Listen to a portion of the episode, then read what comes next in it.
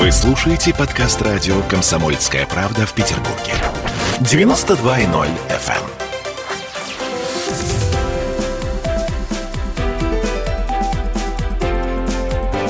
Антиполитика.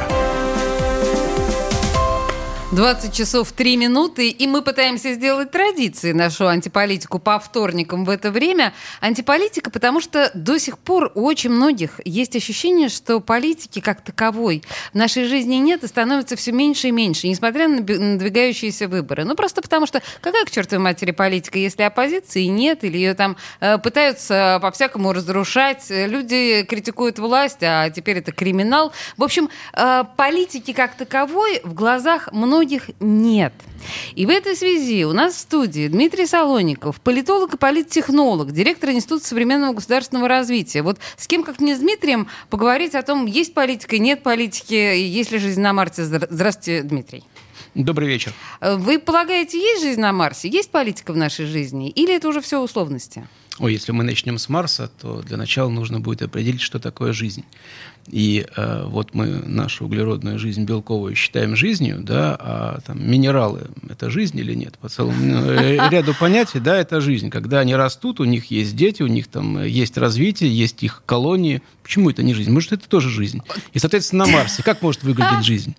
Ты как лихо вы зашли. То есть, а, перефразируя и переводя на человеческий язык вашу мысль, можно сказать, что ну, а что считать политикой? Конечно, вот конечно. то странное барахтание, которое у нас происходит сейчас, ну, наверное, для кого-то это тоже политика или особая форма политики, как особая форма жизни минералов. Ну, я считаю, что политика есть всегда, и в Советском Союзе была политика, да, там была одна партия, и многие, как э, процесс выборов в Советском Союзе характеризовали. Выбор сделан до нас, наша задача его подтвердить. И пришли на избирательный участок, подтвердили. Но на самом деле для тех людей, которые были включены в процесс власти, в процесс внутрипартийной жизни политика была огромная. Там можно было бороться за продвижение своих людей, за свои какие-то идеи внутри партийной, партийной линии. Там, или колебаться вместе с этой партийной линией. Э, борьба, борьба за выдвижение кандидатов, она была и за избрание, но она была скрыта, но ей тоже можно было заниматься. Поэтому это тоже была политика. Поэтому Окей, сейчас она тоже полит... остается. Без политики не останемся, я поняла. Не, не останемся. Хотя вот это вот все равно я бы считала, что то, о чем вы вспоминаете про советское время, такие подковерные игры очень э, тонкой прослойки людей, э, допущенных к власти. Но все равно это, в общем, политика. Не, это политика, а потом, не, что значит к власти? Там вступить в КПСС, ну, мог почти каждый. А дальше там занимайся политикой на своем уровне. Да, там как у нас советы формировались снизу доверху. Сначала формируется нижний уровень советов, они формируют следующий, следующий, следующий.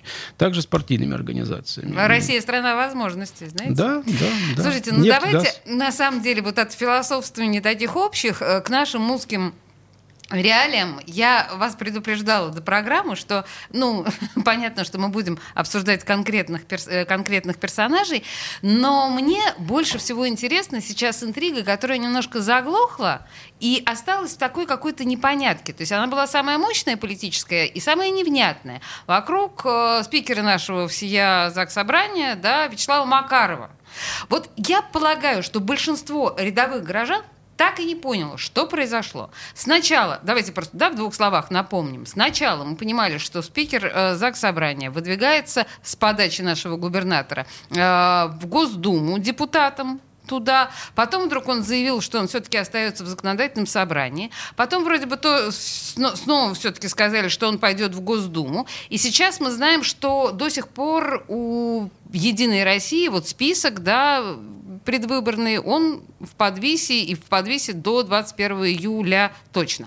Скажите мне, пожалуйста, как вы видите эту ситуацию с господином Макаровым? Что это? Смотрите, да, ну, во-первых, первая расстановка.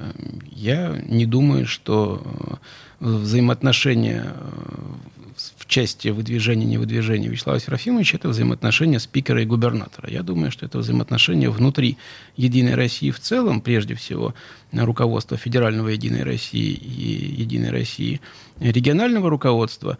И это, ну, такой вот отголосок э, федеральной темы, федеральных башен, которые там друг с другом пытаются выяснить отношения. Так же, как и региональные отделения Единой России во многом живут не сами по себе, а так или иначе встроены в тот или иной центр внутри партии «Единая Россия». Э, также и руководство нашего города, как и большинства субъектов, принимает участие в различных этих раскладах. Да, там есть регионы, которые больше ориентируются на э, Сергея Собянина, есть регионы, которые больше э, ориентируются на какие-то крупные госкорпорации, есть регионы, которые больше ориентируются на тех или иных людей в администрации президента. Петербург самостоятельная единица в этом отношении, играющая непосредственно в прямой связке президент нашей страны губернатор, никто другой не может назначить нашего губернатора или предложить кандидатуру, и это вот, вот тут прямая линия. То же самое с «Единой Россией». «Единая Россия» у нас – это э, не борьба э, губернатора и э, спикера. Дмитрий, я признаю, что это было сказано сам, ну, мной наверное, где-то ради красного словца, потому что мы знаем, что губернатор сказал яркую фразу по поводу того, что э, господина Макарова оценят в Москве как представителя Конечно. Петербурга. И это всем было воспринято аплодисментами. Ох, наконец-то, в общем, сильное высказывание губернатора. А дальше, а дальше вопрос по поводу действительно будущего Вячеслава Серафимовича. И мне так кажется, что решение, что он может перейти на работу на федеральный уровень, было принято где-то еще зимой, и, в общем, с тех пор оно сильно не менялось. Но дальше идет речь о э, тех гарантиях и о там, да, стопроцентной реализации данного решения. И не то, что торг, а вот э, возможности, риски, э, там, хеджирование этих рисков. Это то, что мы сейчас и наблюдаем. Э, сначала идет речь о том, что да, Вячеслав Серафимович идет в Государственную Думу, и э, как идет? Вроде как это сначала и не было обозначено. Идет, но как? Говорилось. Ну как, депутатом. Депутатам понятно. А депутатам в, в, какой, в, в какой части он двигается, да, какая ага. траектория у него. А, ведь про возглавление списка а, территориальной группы а, сначала речи не было. Там, да, вот просто было сказано. Идет в Государственную Думу. Дальше варианты. Он идет по а, какому-то одномандатному округу, и здесь будет серьезная конкуренция. Что за округ надо смотреть, кого из округа убирают, кого оставляют. Угу. Или он действительно идет в территориальной группе, тогда на каком месте? Он идет в территориальной группе.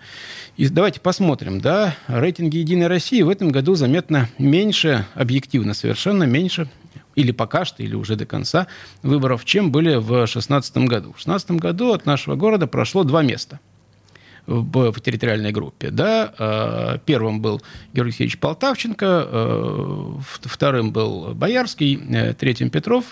Полтавченко снялся, собственно, Петров получил его, его мандат. Два места.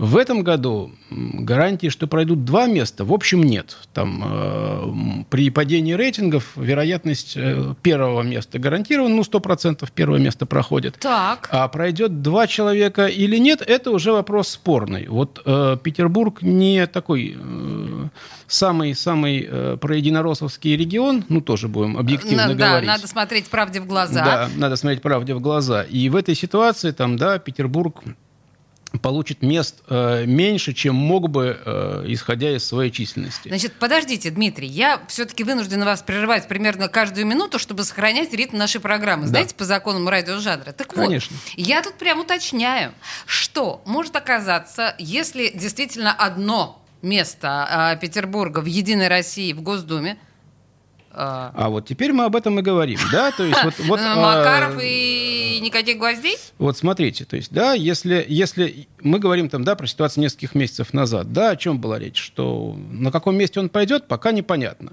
Ну, опять же, да, была версия, версия, что э, будет команда из Москвы, и первые строчки везде займут губернаторы там Александр Дмитриевич Беглов, первое место, второе, предположим, Вячеслав Серафимович, и потом Александр Дмитриевич отказывается от этого места и отдает свой мандат Вячеславу Серафимовичу. А насколько тому вот корректно будет, да, вот так вот получить мандат из рук э, Александра Дмитриевича? Вот, вот спорный был момент.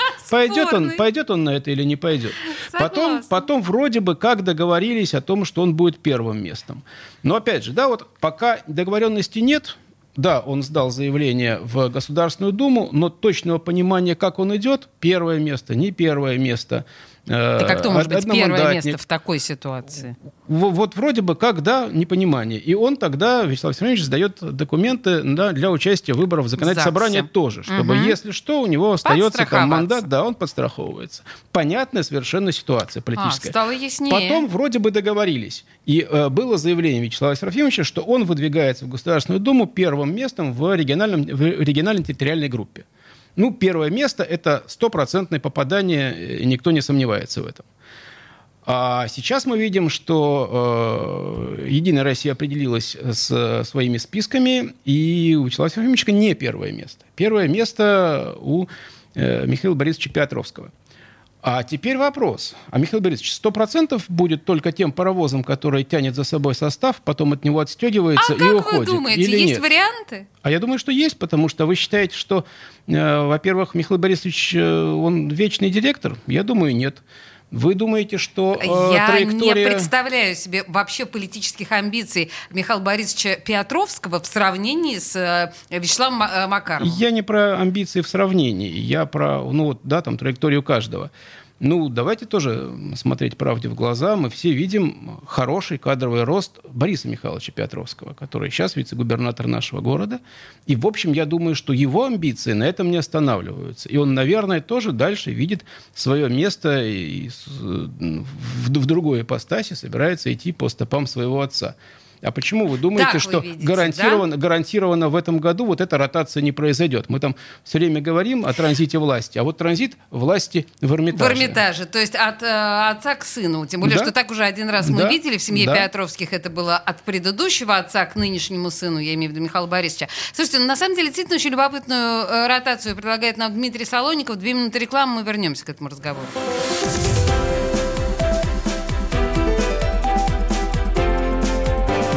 Антиполитика. Он срывал большой куш. Борис Бритва или Борис Хрен попадешь. Жесткий, как удар молота. Живой советский герб. Говорят, эту сволочь вообще невозможно убить. Он с песней уничтожал кольцо всевластия.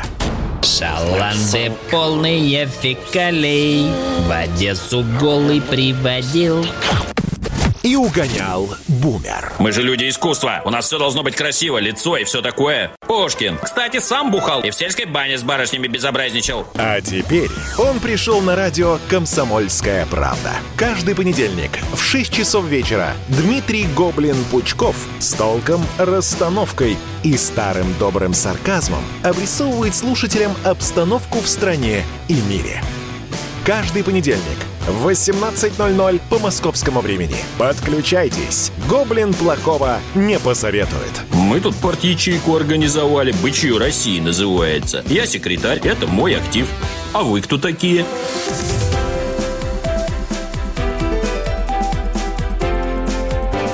Антиполитика. 20 часов 16 минут в Петербурге. И знаете, что происходит? В студии радио «Комсомольская правда» сидит Дмитрий Солоников, политолог, политтехнолог и директор Института современного государственного развития.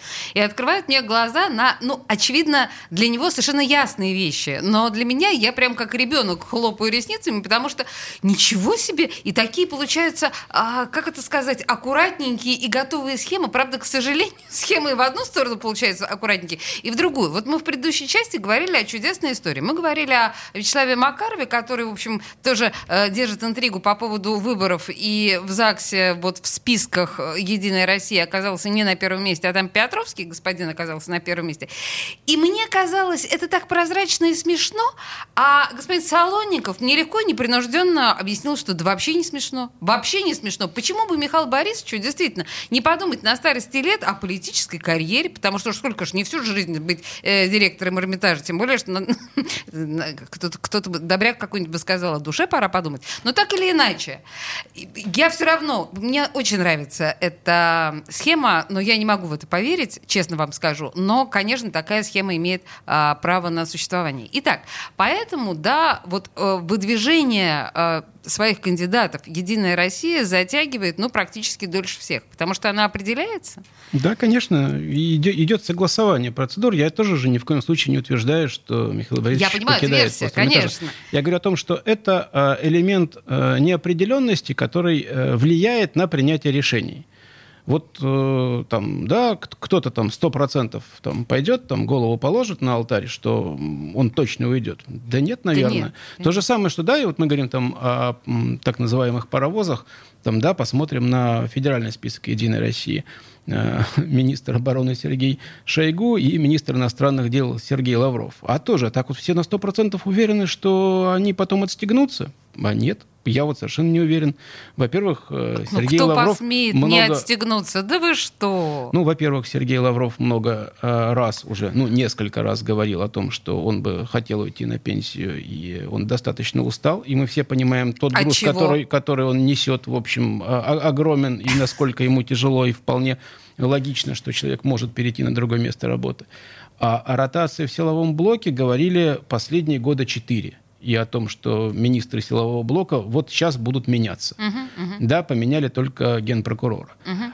А, с чего мы на 100% уверены, что этой осенью при а, переназначении правительства после выборов в Госдуму, да, силовой блок не претерпит определенные изменения. Почему тогда мы уверены, что Сергей Кожугетович тоже гарантированно 100% не меняет свое место работы? Почему не он будущий спикер? Предположим, он один из лидеров отцов-основателей «Единой России», так вот вспомним историю. А, поэтому не знаю, я вот сто процентов никогда бы не говорил о том, что люди, которые стоят во главе списка и федерального, и нашего регионального, это только люди, которые дали свои фамилии для того, чтобы поучаствовать в выборах партии. Нет, я думаю, что вероятность того, что это их дальнейший политический выбор, ну, вполне реальна. Не стопроцентная, но вполне реальная. Какие удивительные схемы, интересные. И, знаете, они кинематографические, Дмитрий.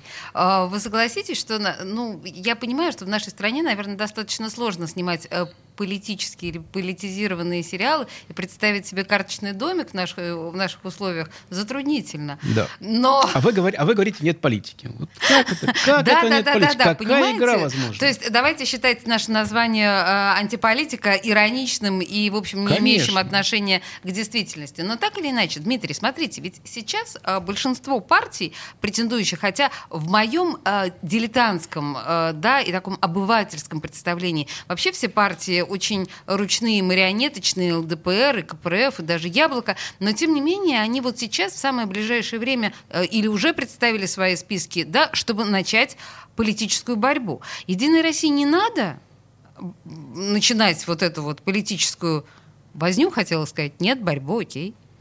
Смотрите, да, это вот это политтехнологический ход. Э, я знаю политтехнологов, которые считают правильным э, максимальную затяжку со старта. Угу. То есть это именно политтехнологический момент. Да, так. давайте мы будем там стартовать последними. Э, во-первых, вот если мы стартуем в общей массе, мы в ней незаметны. Во-вторых, там, да, мы смотрим, как движутся все остальные, и мы тогда можем выработать э, свой сценарий. Отложенный старт – это интрига, это игра, это привлечение внимания. Политтехнологи это могут рассчитывать как там, да, объективную реальность для построения кампании.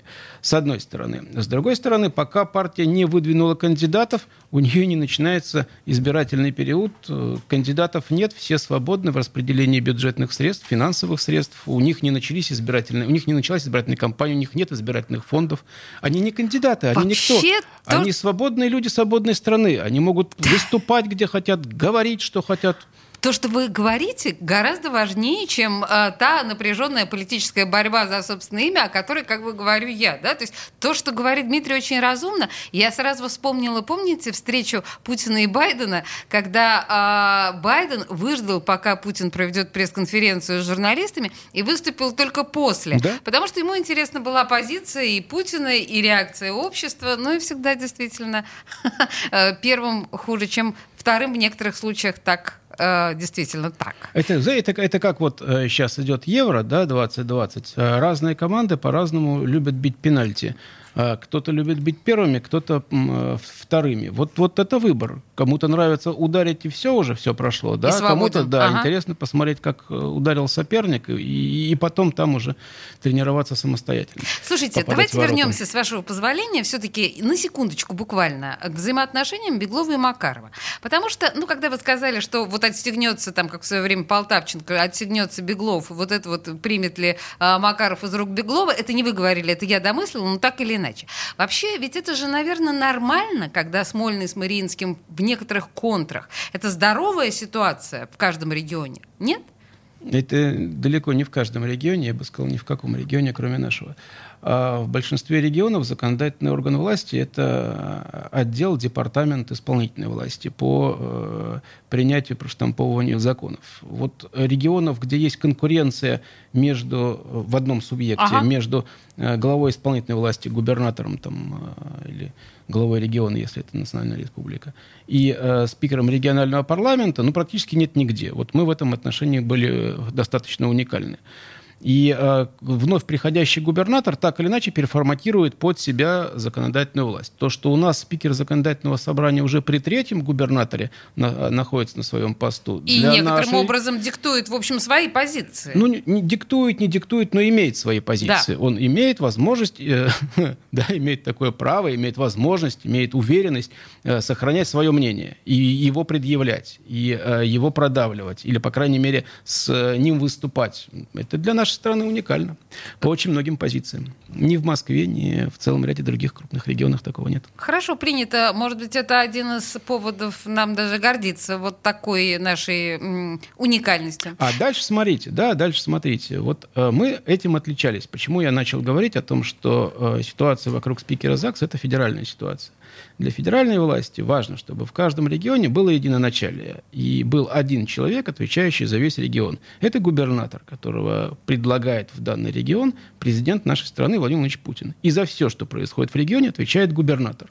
И губернатор не может в этой ситуации сказать, что «а мне законодательное собрание не позволило что-то сделать. Ага. А мне в законодательном собрании не дали провести такой-то закон. Вот это не принимается на федеральном уровне э, такое объяснение. Да? Как ты, ты губернатор, отвечаешь. И все. Вот хорошо. На самом деле, насчет, э, на, на моменте ты губернатор отвечаешь, мы сделаем точку с запятой. Я хочу закончить э, все-таки с Мариинским дворцом и, и потом чуточку еще про губернатора поговорить. Скажите мне, ЗАГС осиротевший, без Макарова, ЗАГС постмакаровского образца. С кем останется э, наш бедный парламент? Да не, я бы не говорил, что осиротевший, я бы не говорил, что оставшиеся там у нас далеко не первый спикер ЗАГСа Вячеслав Я заметила, каждый раз, да, каждый раз уходя. Они как, меняются. А как вот, да, после Тюльпанова будет, да ничего, нормально там. А как после, Тарасова, как вот. Тарасов ушел, что, да ничего, нормально. И в этом отношении там не надо э, концентрироваться на одной фигуре. Мы не знаем, кто будет следующим э, спикером, да, там есть версии, но еще раз, так как даже сейчас нет списка Единой России, то э, называть фамилии, наверное, бессмысленно. Да ну, что значит тоже бессмысленно? Знаете, здесь вот только в этой студии звучали и Амосов, и Четербок, и э, Цивилев, и, ну, вы даже не можете себе представить, сколько разных фамилий звучало. Нет, ну, можно так перечислить всех более-менее известных политиков нашего Согласна. города и сказать, что каждый из них будущий, их будущий, да, будущий спикер. Ну, понятно, что нет же. А, поэтому там есть несколько фамилий, о которых можно более-менее серьезно говорить. Да? Кто-то из э, вице-губернаторов нынешних, может быть, выдвинется. Если выдвинется, Боже то неужели это серьезно. Подождите, например, ну вот кто из вице-губернаторов? Ну вот серьезно. Ну, Бондаренко может Бондаренко выдвинется. может. Почему нет? Да, вполне вероятное решение. А, вот. хорошо. Нет, ну быть... да, там могут быть другие варианты. Я, опять же, там ни в коем случае на нем не настаиваю но э, это, эта фамилия, по крайней мере, звучала, поэтому ее можно озвучить. Тут мы ничего с потолка не берем. Хорошо. Э, смотрим, на самом деле, напряженно в сторону вице-губернаторов, потому что, ну, действительно, логично смотреть в эту сторону, и понятно, что это люди с хорошим политическим опытом, с одной стороны, сознанием города, с другой стороны, и преданные губернатору Беглову с третьей стороны. Здесь как бы получается, что все зайцы убиты. А кто это будет решать и когда? Ну, сначала еще раз посмотрим на список «Единой России», и э, конференция региональная будет определять этот список. Соответственно, мы увидим, кто в нем есть и кто от э, партии власти тогда может претендовать. Но давайте тоже все объективно смотреть на ситуацию. Большинство в ЗАГСе будет у «Единой России» при всех входящих, и, соответственно, фракция именно «Единой России» будет определять, кто будет спикером. Ну, в общем, Поэтому да, будем посмотрим, смотреть. Да, посмотрим список, потом будет понятно. Хорошо, примерно после 21 июля. У нас сейчас новости, вернемся.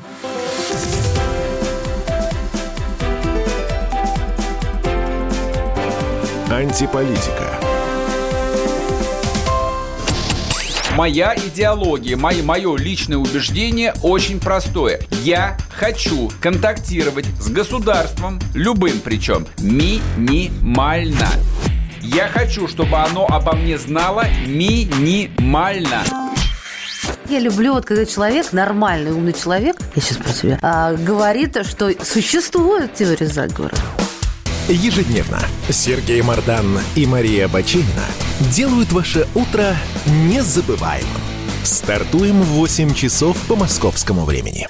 Ну, я, к сожалению, не юрист, но, наверное, и слава богу, иначе бы вы меня и слушать бы не стали бы.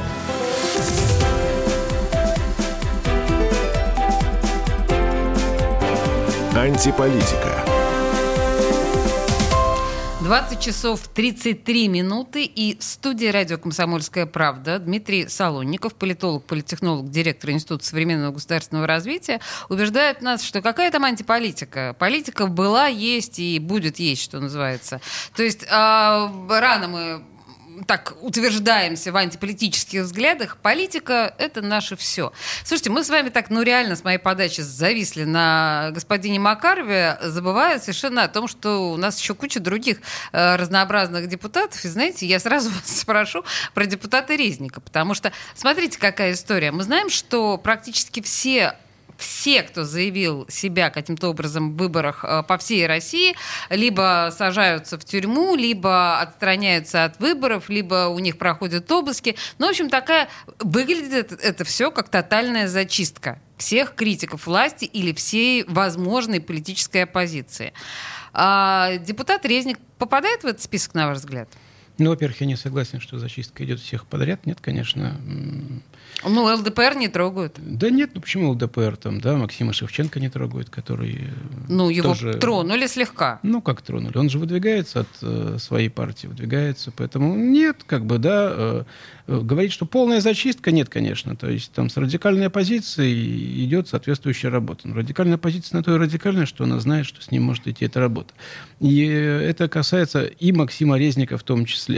Он э, радикальная оппозиция? Смотрите, э, ну, Максим Львович, там, грамотный человек, работавший в исполнительной власти и нашего мы все города. знаем, чей он племянник. И, да, и в законодательной власти. То есть там прекрасно в курсе всего э, внутреннего механизма э, работы э, властных органов и mm-hmm. в городе, и в стране. Конечно же, он прекрасно представляет, что, коль скоро он яркий депутат, выступает с яркими выступлениями, то к нему достаточно внимательное пристальное внимание от э, и разных структур, и медиа, и правоохранительных органов, и э, различных политических, околополитических организаций. Ну, прекрасно он это понимает и отдает себе в этом отчет. Если в этой ситуации он считает для себя допустимым там, в ненужный момент оказаться в нехорошей квартире, ну, он, в общем, понимал же, что в этой ситуации Родственник могут последовать... жены. Да, но что в этой квартире там э, есть нехорошие ботанические наклонности. Дмитрий, мне очень нравится, что Дмитрий пытается деликатничать. Э, Резника нашли в квартире, где были наркотики растительного да, происхождения. Да, конопля росла, как бы, да. да. Ну да, вот ботаникой занимались они такой. А зачем он туда, туда пошел-то? Понимая, что Обсудить это нехорошо. Что-то ну, вот там смотрите, с отцом. Да, обсудить в кафе он не мог, как бы. Ну вот правда. Человек понимает, что на него пристальное внимание. Зачем ходить в квартиру, где есть кусты конопли? Вот зачем? Человеку, который знает, что за ним могут э, наблюдать. Что Но он же он не интересен. специально сделал. Как? Ну, он или не, специально, просто... не специально пошел в квартиру? Да ладно. Нет, ну, он, Ну, или он дурак, или что? Вот, это вопрос. То есть то, что в этой ситуации он попал в нехороший момент, в нехорошую квартиру, да, сам виноват, попал, привет, прилетело. То, что после этого э, он будет находиться внутри этого уголовного дела, ну, понятно, раз ты оказался в квартире, где выращивают коноплю, ты будешь внутри этого уголовного дела. А как? Это ко всем так относится. А, А дальше есть, чего- знаете, такие вот эти бездушные огромные Машины, механизмы, да, ага. которые там крутятся. Все, ты уже попал в это дело, этим будут заниматься, там будут допросы, будут проверки, будут обыски, будут следственные эксперименты. Машина такая, она бездушная, она ни на кого не смотрит, То она есть будет политики крутиться. тут нет, просто бездушная машина. Политика есть без сомнения, потому что человек, участвующий в политической жизни, являющийся депутатом, конечно же, все, что он делает, это политика. И А все, что спикер формирует. законодательного собрания Вячеслав Макаров защитит депутата Максима Резника? Нет, как он его может защитить? Он подписал э, обращение, но в данной ситуации я думаю, что таких обращений, к сожалению, там, или к счастью, к сожалению, у нас в городе стране подписывается огромное количество, большинство из них э, не работает никаким образом. Это скорее моральный жест, это ка- такая вот моральная поддержка, да, и ну вот человеческий выбор Вячеслава Серафимовича. Давайте дадим ему в этом должное. Это его выбор. Но то, что это повлияло на принятие решений, я думаю, нет. Да, ну, наверное, не принято говорить вслух об особых взаимоотношениях э, Максима Резника и господина Макарова. Мы и не будем это обсуждать, но мы понимаем, что, в общем, эти взаимоотношения особенные некоторым образом. Давайте дальше. Ну, как особенные? Вячеслав Серафимович, конечно, работает со всеми депутатами ЗАГСа и с теми людьми, которые часто бывают на трибуне и говорят разные громкие вещи. Конечно же, он как э, спикер, да, общается, без сомнения. Конечно, у него есть какие-то личные отношения с Резником, и, конечно, он с ним э, беседует больше, наверное, чем с депутатами, которые сидят, молчат и иногда кнопки нажимают. Ладно, я поняла, хорошо. Давайте так обозначать их взаимоотношения. Э, Скажите мне, пожалуйста, а, э, если мы говорим о том же самом Андрее Пивоварове, которого взяли э, в Петербурге, и который некоторым образом на тот момент, когда его взяли, он же не состоял ни в какой запрещенной организации или какой-то самое. Это же тоже абсолютно политическое решение, или да, нет? И решение он политическое сидит. у нас с выборами не связано. Андрей Пиваров на тот момент э, не особенно собирался куда-то выдвигаться. Это он сейчас написал письмо в «Яблоко». В «Яблоко», да. включить. «Яблоко» пока Но н- уже сейчас, не после, согласилось. после того, Мгм. как все Да-да-да. произошло. На момент, когда его задерживали к избирательной кампании в Госдуме, он не имел Как вы отношения. объясняете этот факт задержания? Слушайте, ну, человек занимается активной борьбой с ныне существующей властью в стране. Так Если он вышел мы- из организации, которая... ну, неважно, но борьбой-то он занимается, вышел, не вышел. Э, Любая власть, с которой борется, отвечает соответствующим образом. В Соединенных Штатах, в Испании, да. Да подождите, есть же посадили. понятие обычной оппозиции, которые оппо- оппозиция, слова не подсудны. Не-не-не. А Есть оппозиция Ее Если бы он- Величества, есть оппозиция Ее Величества, которая не подсудна, а есть радикальная оппозиция, есть радикальные Нет, борцы, подождите, которые, если бы он борются. коктейли Молотова кидал, я понимаю. Но то, что он говорит слова, за это нельзя сажать в цивилизованном мире или можно? Пучдемона посадили, он коктейли Молотова кидал. А? Как- Не кидал. Он тоже, он тоже боролся за независимость Каталонии. И его тоже посадили. И в огромном количестве стран людей, которые выступают с определенной позиции против действующей власти, сажают. Это выбор тех людей, которые борются. Они серьезно понимают, на что идут. Они идут на борьбу с властью и понимают, что у них будет этот ответ. Вот э, это их борьба и этот ответ в рамках тех действий и, те- и того их миропонимания, в котором они живут. А Вы что думаете, борцы, которые боролись там против э, царского режима, там не знали, что они пойдут на виселицу, знали, но они шли и Борцы, боролись. которые боролись против царского Что, режима, сандинисты, сандинисты... покушение Да, устраивали. коне- не только, но те, которые писали в газетах и просто распространяли подпольную литературу. В общем, они просто литературу распространяли. Но А, когда мы говорим о царской цензуре и подлой, Конечно, подлой конечно, царской охранке, конечно, это вот все конечно, оно. Конечно, нет, мы просто говорим, что любая власть себя защищает. Любая власть будет бороться с теми, кто пытается ее свергнуть. И тогда сюда же мы, наверное, отнесем вот эту сегодняшнюю историю, когда э, проект э, б- опубликовал расследование семьи, состояние семьи министра внутренних дел Колокольцева, и примерно тут же к нему пришли с обысками к непосредственно к автору этого расследования Марии Жолобовой, да, главному редактору проекта Роману Баданину. Тут же их повезли в полицию на допрос. Но это же тоже к выборам не имеет отношения. Но Они это имеет отношение к политике. Да, к политике, да, конечно. То есть, э, а вам не кажется, что вот такое поведение министра внутренних дел э, похоже на явку с повинной? Если сразу после расследования ты людей сажаешь за то, что они сделали это расследование, вместо того, чтобы что-то сказать другое. Ну а что люди, которые публич- публикуют документы про Соединенные Штаты, их что ли не сажают, не пытаются их депортировать из других стран и не угрожают пожизненным заключением? Соединенные Штаты себя ведут так же, как и другие страны, и мы ведем себя так же. Ладно, хорошо, любая я власть, пони- еще раз, любая власть себя защищает. Люди, которые с властью борются, понимают, на что они идут. Это их выбор сознательный. За деньги, не за деньги, за убеждения, но это их сознательный выбор. Они идут на борьбу с властью, знают, чем они за это будут отвечать. Вы знаете, это э, при ситуации, когда власть несменяема. Если власть знает, что она всю оставшуюся жизнь останется, ну, свою оставшуюся жизнь останется у власти, она не боится вот так Да любыми способами, способами Соединенных Штатах бороться сколько с оппозицией. президентов поменялось, а тех, кто Так. опубликовали их секретные документы, до сих пор находятся в розыске, и как только их депортируют в США, окажутся под пожизненным Ну, заключением. мы говорим о Причем секретных сменяясь документах. По законам Америки это нарушение закона. Ну, вы же понимаете, они э, в розыске находятся за нарушение американских законов. Так- Но было бы забавно, если бы э, сторонники Трампа садились э, в тюрьму за то, что они поддерживают Байдена и наоборот. Ну, сторонники Трампа садятся в тюрьму за то, что За не то, что они поддерживают штурмовали Трампа. Капитолий. За то, что не поддерживают Трампа. И целый ряд из них не штурмовали Капитолий, а просто его поддерживали. А И просто за это а присели? потом, ну, их арестовали, да. А потом, если мы говорим сейчас об обысках у нас, их же тоже задерживают за те статьи, которые есть у нас. Не просто же так. Им тоже уголовные преступления вменяют. Не, вменить уголовное преступление, на самом деле, тут ничего хитрого нет. Проводят какие-то Мы это заметили, да.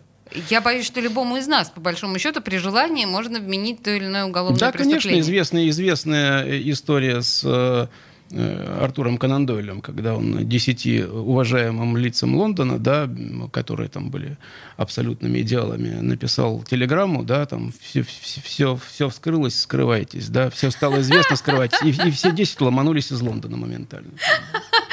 Слушайте, мне кажется, вот это красивая история. Она такая очень в стиле, в стиле, да, в стиле нашего. Слушайте, знаете, я бы еще хотела поговорить еще о кандидатах разнообразных. Вот а, мы вчера с вами вспомнили о том, что Татьяна Буланова выдвигается от партии Родина. И меня бы это, наверное, страшно веселило, по большому счету, если бы я не посмотрела на списки в остальном, и оказалось, что вот от партии а, КПРФ а, есть, например, Виктор Сал- Салтыков, а, к ужасу моему. Да, а партия Роста рассматривала рассматривал возможность выдвинуть Сергея Шнурова. Но он, правда, заявил, что на выборы не пойдет. Ну, к чести ему и хвала. Тут, подождите, еще Максим Шугалей. А, где-то тут тоже, да? Нет, ну Шугалей, он социолог, ладно. А, под, он на, не, не, не выходит, да? Ну, в общем, Нет, так как, или ну, иначе... Ну, Шугалей, он идет вторым номером по нашей региональной группе от Родины, скорее всего. Угу. Э, Но ну, при чем тут а, Шугалей? А, да-да-да-да-да-да-да-да, политтехнолог Максим Шугалей. Да, в общем, мне кажется, что компания собирается крайне интересная и о других, не таких известных э, кандидатах мы поговорим буквально через две минуты после рекламы.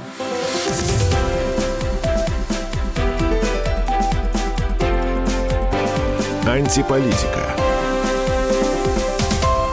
В Ленинграде открыт рок-клуб.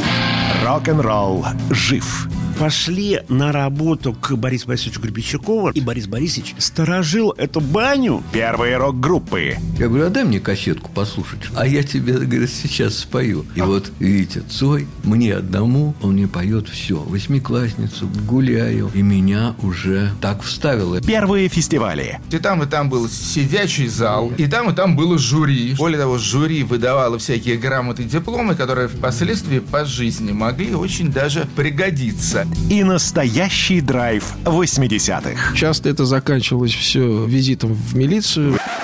Легенды и мифы Ленинградского рок-клуба. Каждую субботу в 21.00 на радио «Комсомольская правда» в Петербурге.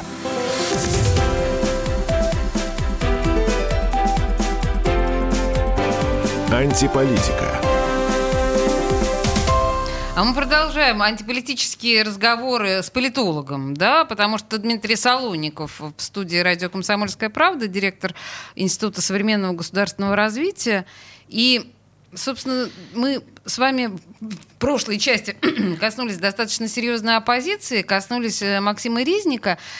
С другой стороны, я все пыжусь, вот пока э, была реклама, пыжилась и тужилась, думая, с кем, о ком бы еще из оппозиционеров с вами поговорить. Вот понятно, что, ну понятно, Максим Резник оппозиционный э, депутат здесь. Понятно, что Борис Вишневский которому почему-то ничего не бывает, хотя он тоже достаточно резкий оппозиционер. Но вот с ним как-то не поступают так, как с Резником. А, а кто еще? У нас что, два, что ли, всего? Все? Но мы же не будем всерьез господина Амосова рассматривать. Нет, ну почему? Амосов, э, без сомнений, тоже оппозиционный человек. Э, Он выбирает свою стратегию, и он действительно один из создателей «Яблока», который там, имеет прекрасный исторический путь. У, у каждого человека там, да, своя стратегия и свой там, градус оппозиционности, свой, э, свою ярость оппозиционную. Он определяет в связи с э, своими взглядами. Да? Вот, вот э, целесообразнее сегодня поступить так или, или поступить по-другому. Целесообразнее там 10 раз сказать аккуратно, но добиться своей цели, или один раз сказать громко, замолчать на всю жизнь и уйти в небытие. И это разные стратегии. И вопрос в цели, которую человек достигает. Вот именно сейчас одномоментно оказаться там, да, выше всех э, и громче всех, или, или все-таки там, да, капля, которая камень точит, в конце концов победит. Я, я не убежден, что одна стратегия лучше другой. То есть вот эта умеренность Амосова, она иногда создает, собственно, она создает ему, очевидно, ту долговечность и долгосрочность, которую мы видим. И она создает для нас возможность альтернативы. Да? Вот человек может один раз сказать громко, и все, альтернатива исчезла, и больше ее нет. А здесь альтернатива всегда есть. Поэтому нет, там оппозиции достаточно много, и левой, и либеральной, и, и правой. Ну а скажите и... мне, кто? Нет, ну смотрите, там, да, на левом фланге достаточно есть оппозиция. И... Вы коммунистов имеете в виду? Ну, коммунистов, коммунисты же тоже разные есть, да, когда мы говорим о коммунистах, там, да, понятно, общий образ КПРФ в нынешней ситуации – это партия при Геннадии Андреевиче Зюганове, вот сейчас не смог сдержать основная, улыбку, да, основная, Дмитрий? Да, основная задача которого сейчас стать пожизненным сенатором, там, да, и передать партию в какое-то дальнейшее управление, это понятно.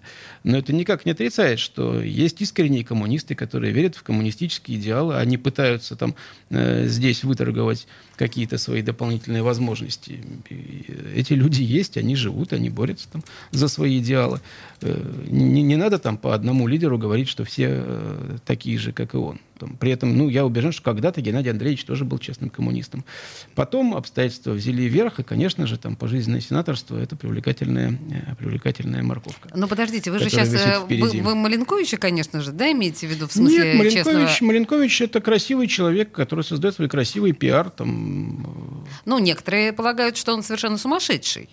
Нет, не споря он, с тем, что он нет, красивый он человек он и красивый сумасшедший, пиар. без сомнения, то, что он делает, это продуманная игра. Ну, так же, как нельзя же говорить про э, Владимира Вольфовича, что он сумасшедший. Это Почему? умнейший человек. Ну, во-первых, он правда Нет, умнейший человек, говорят, и он очень много не... сделал э, для нашей страны. Да, там великая заслуга Владимира Вольфовича Жириновского, то, что в 90-е годы у нас страна не свалилась в там, профашистскую коричневую колею. Вот весь маргиналитет, который мог уходить в профашистское направление, Его он сконцентрировал на себя. Вольфович. Да, и это бы это была управляемая системная э, партия. И ему огромное спасибо. за Круто, то, как что можно на это в стране, посмотреть? В стране это тогда не произошло. Это было сделано политтехнологически, аккуратно и грамотно. И с тех пор вот он эту позицию держал. Там, дай бог, чтобы он дожил это 100 лет и дальше. Но понятно, что уже тоже человек возраста пожилого, нынешняя компания не такая яркая Слушайте, вы меня простите, пожалуйста, но, судя по вашим словам, Жириновский матери истории ценен тем, что он собрал под своим крылом всю коричневую сволоту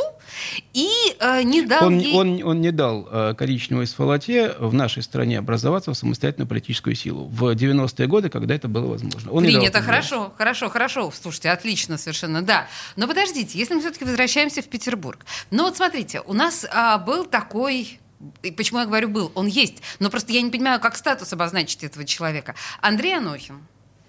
Что? Вот скажите, это оппозиционер. Некоторые тоже считают его сумасшедшим. А, В какой-то момент он стал очень оппозиционным. Он лишился пар- членства в партии «Единая Россия».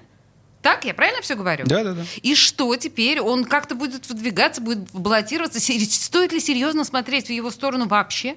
Ну, он теперь, видимо, будет э, возглавлять региональное отделение партии социальной справедливости э, и будет пытаться играть э, через эту структуру. Ну, серьезно к этому проекту можно относиться настолько, насколько вообще серьезно к этому проекту имеет смысл относиться в нашей стране. И тут у нас опять политтехнологическая деликатность. Я восхищаюсь вами, Дмитрий. Да? Да, Нет, это проект, в него можно играть. То есть, ну, если мы хотим оценить его шансы, я думаю, что они минимальны в данной ситуации, что проект не пройдет, скорее всего. Если мы посмотрим на социологию, там э, меньше, меньше погрешности проект на сегодняшний день в городе собирает. Ну так, да, ну что делать? Но поиграть в него можно. Есть же люди, которые играют в небольшие партийные проекты. В этом месте определенный интерес.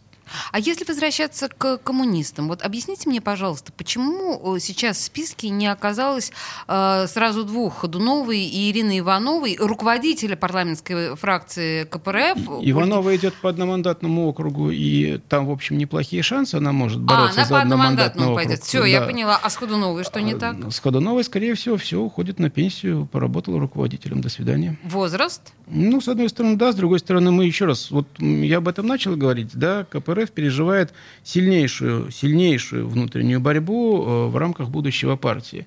И э, различные структуры, ориентированные на различных лидеров, э, уже находящихся как бы за гранью ушедшего Геннадия Андреевича, там, э, Афонин, Рашкин, неважно, там, Да, да, да. их может быть несколько, несколько можно назвать центров. Они борются за то, чтобы там свое будущее, вот уже теперь свое будущее внутри партии или внутри большего проекта, в который будет включена КПРФ когда-нибудь, да, вот там его сейчас обозначить. И идет эта борьба, если Ходунова в эту борьбу не вписывается, все, ее убирают. А Вообще, женщинам есть место сейчас в политике, на ваш политтехнологический взгляд? Задала она неожиданный вопрос, сама от себя не ожидала. Не, ну как, Марина Шишкина прекрасный политик.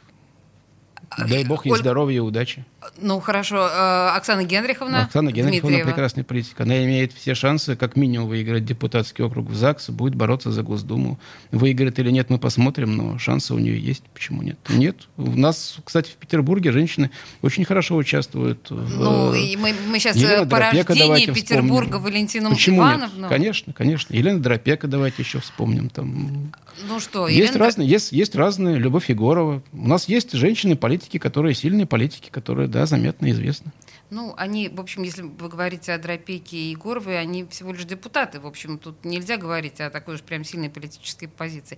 Ладно, хорошо. Э, у нас осталось буквально 40 секунд. Скажите мне, пожалуйста, то есть понятно, что ядро у нас будет э, толстенным э, образом представлено в законодательном собрании. Все остальные... Толстенным я бы не сказал. Большинство будет, а насколько это будет большинство, там, да, просто больше 50% или 75%. Это вопрос спорный. 75% А может это играет роль вообще? Да, конечно. Для принятия целого ряда решений нужно будет входить в коалиции с другими фракциями. В общем- Вопрос, кто это будет фракции. Вот об этом сейчас, конечно, идет речь.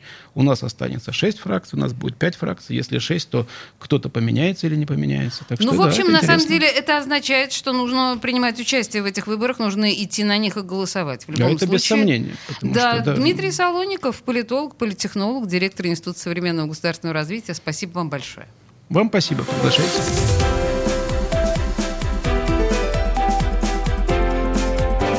Антиполитика.